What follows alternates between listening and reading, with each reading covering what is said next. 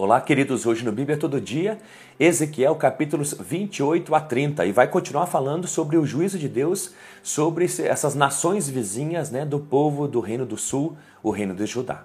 Começa falando sobre Tiro e essas profecias contra ele, né, contra essa nação. Por quê? O texto diz no verso número 2 que o teu coração se tornou arrogante. Olha que coisa mais interessante. Por que vai vir juízo da parte de Deus sobre Tiro e sobre o seu rei? Por causa do orgulho é, é, é, dessa nação. Deus vai julgar então esse povo e esse orgulho, essa soberba, esse conceito elevado de si mesmo, do seu povo, se achar superior aos outros, desprezar as pessoas, desprezar outros povos e nações, uh, confiar tanto na sua riqueza, como diz o verso número 5, Tiro era uma, era uma nação né, de muito comércio, né, de compra e venda, e eles eram muito ricos porque eles dominavam mesmo é, é, é, as rotas marítimas e por causa dessa grandeza todos eles, toda eles se tornaram arrogantes, soberbos, orgulhosos, a tal ponto que se achavam Deus. Olha o que diz o verso número 2. O teu coração se tornou arrogante e disseste: Sou um Deus. Como que você acha que o Deus criador dos céus e da terra vê isso? Quando os homens se acham deuses. Né? Aqueles que se acham deuses, a gente teve o exemplo aí dos Césares né, de Roma, né? como se achavam todos os imperadores, uma coisa comum entre eles, eles se achavam deuses. Como eles agiam? Como que eles estabeleciam sentenças? Eles diziam quem vivia e quem morria.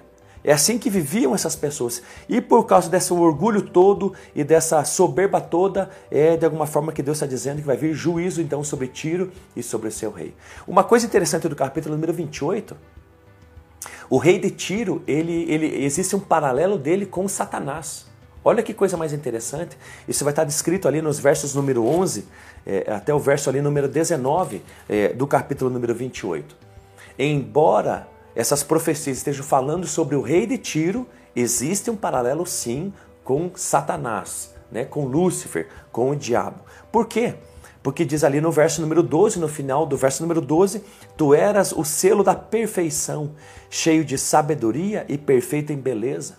Né? Então aqui está falando sobre características né, que não são é, é, é, aos homens, né, que é a perfeição. Verso número 13, estivesse no Éden. Né? Tiro nunca teve nesse jardim, é, o primeiro jardim de Deus, né, nesse Éden, né, nesse lugar perfeito. É, é, verso número 14: Eu te coloquei como querubim da guarda. Olha que coisa mais interessante. Então, Tiro não foi colocado entre os, os anjos mais fortes, né, como é, é, é, no meio dos querubins. Não. Isso não aconteceu com esse, com esse rei de Tiro.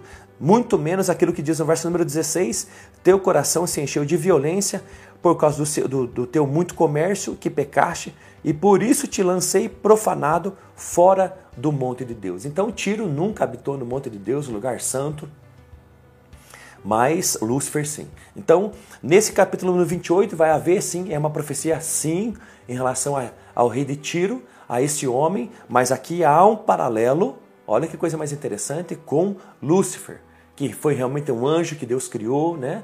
É, com graça, com beleza, com perfeição, né? que habitou no Éden, é, que era precioso, era belo, perfeito, que Deus colocou exaltou ele entre os anjos do céu de alguma forma, que habitava no Monte Santo de Deus, que andava entre as pedras resplandecentes, como diz o verso número 14, é, que era perfeito em seus caminhos, e ele foi criado assim. Não pense que Deus criou o mal, porque não criou. O verso número 15 do capítulo 28 de Ezequiel diz que ele era perfeito nos seus caminhos, desde o dia em que foi criado. Então Deus criou ele perfeito, mas até que se achou o mal, se achou maldade no coração então de Lúcifer, né? Diz o verso número 15. E essa maldade se achou como? Diz o verso 16. Teu coração se encheu de violência por causa do teu muito comércio e pecaste. Então, de alguma forma, Lúcifer recebia a adoração dada a Deus, é ele que recebia dos outros anjos, e então ele dava essa adoração a Deus. E no meio de tudo isso, ele então começou a achar que poderia também receber essa adoração dos anjos e ser semelhante a Deus, não tomar o lugar de Deus, mas ser semelhante a Deus, tomar também a sua adoração. Diz o verso 17: E o teu coração elevou-se por causa da tua beleza, corrompeste a tua sabedoria por causa do teu resplendor. Então Deus deu resplendor a ele, Deus deu beleza, mas ele se corrompeu com tudo isso. Então essa é uma, uma profecia acerca do rei de Tiro, ele seria destruído por causa da Babilônia, ou a Babilônia cumpriria esses planos de Deus, fazendo sucumbir é, Tiro e seu rei, mas também aqui faz um paralelo é, de Satanás, né, de Lúcifer.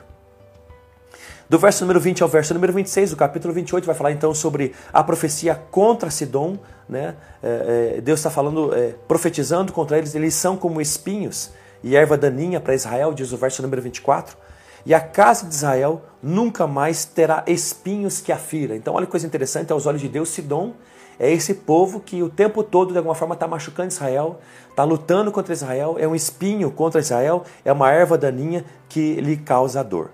Olha que interessante. Então, é, esse juízo de Deus viria sobre Sidom, porque além de ser um povo pagão que não tem menor interesse por Deus, também ele luta contra o povo de Deus e isso não ficaria de alguma forma sem juízo. Vai falar então no capítulo número 29 sobre as profecias contra o Egito e também no capítulo número 30. 29 e 30, as profecias contra o Egito e o lamento contra é, é, é, essa nação, que receberia também juízo da parte de Deus, é, porque o Egito ele diz que é, é, profetiza contra ele e contra todo o Egito, diz o verso número 2, e ali no verso número 3 vai dizer por quê. Porque dizes, o rio é meu, está falando sobre o Nilo. Olha a soberba também, o orgulho do próprio faraó, dizia que o, o rio Nilo era dele e inclusive eu que o fiz. Então o próprio faraó dizia, olha como pensava, né? Esses imperadores né? tinham tanto poder, tinham tanta autoridade que eles achavam que eles que tinham criado tudo aquilo e que pertencia a eles a criação, aquilo que Deus havia estabelecido. Então, de alguma forma, é por causa dessas coisas que vem o juízo de Deus, o orgulho do ser humano, a soberba do homem, eles se acham, recebem poder de alguma forma pela graça de Deus, mas é, viram as costas para Deus, se tornam perversos, arrogantes, soberbos, orgulhosos, ditadores, se acham deuses de alguma forma.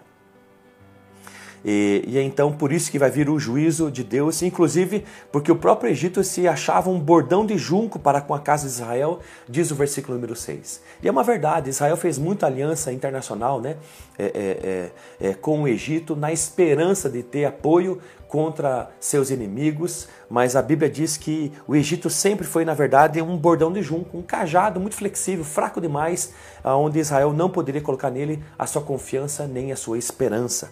É isso que quer dizer no capítulo, então, número 29. E no verso número 9 vai falar de novo, né? É, é em relação ao rei do Egito, é onde ele dizia que o Nilo é seu e eu que o fiz, eu que o criei.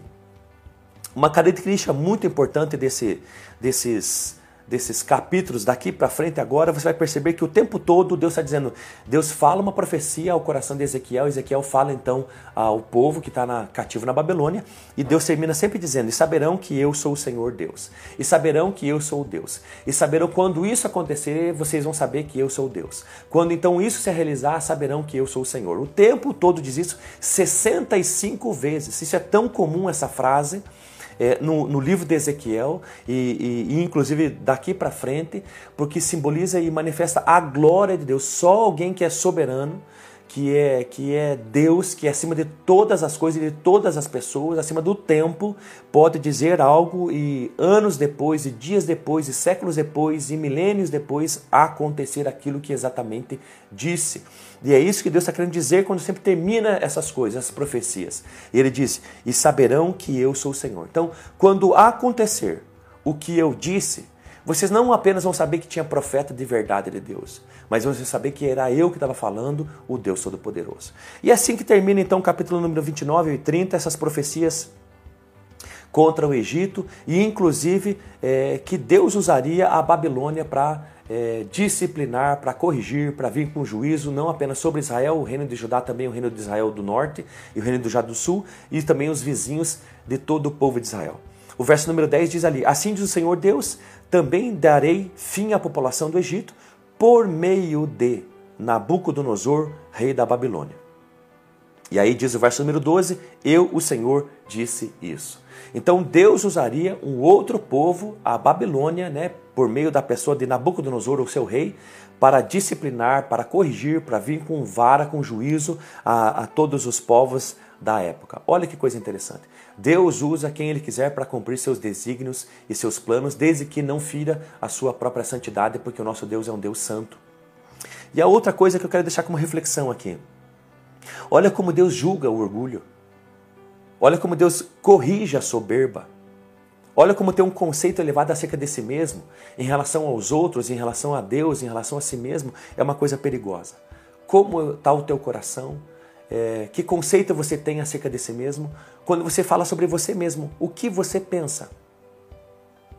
Quando você olha para os seus dons, para a sua vida, para a sua vida cristã, para a sua casa, para a sua família, qual é o conceito que você tem de si mesmo? Isso não tem problema nenhum de ter um conceito sobre si mesmo.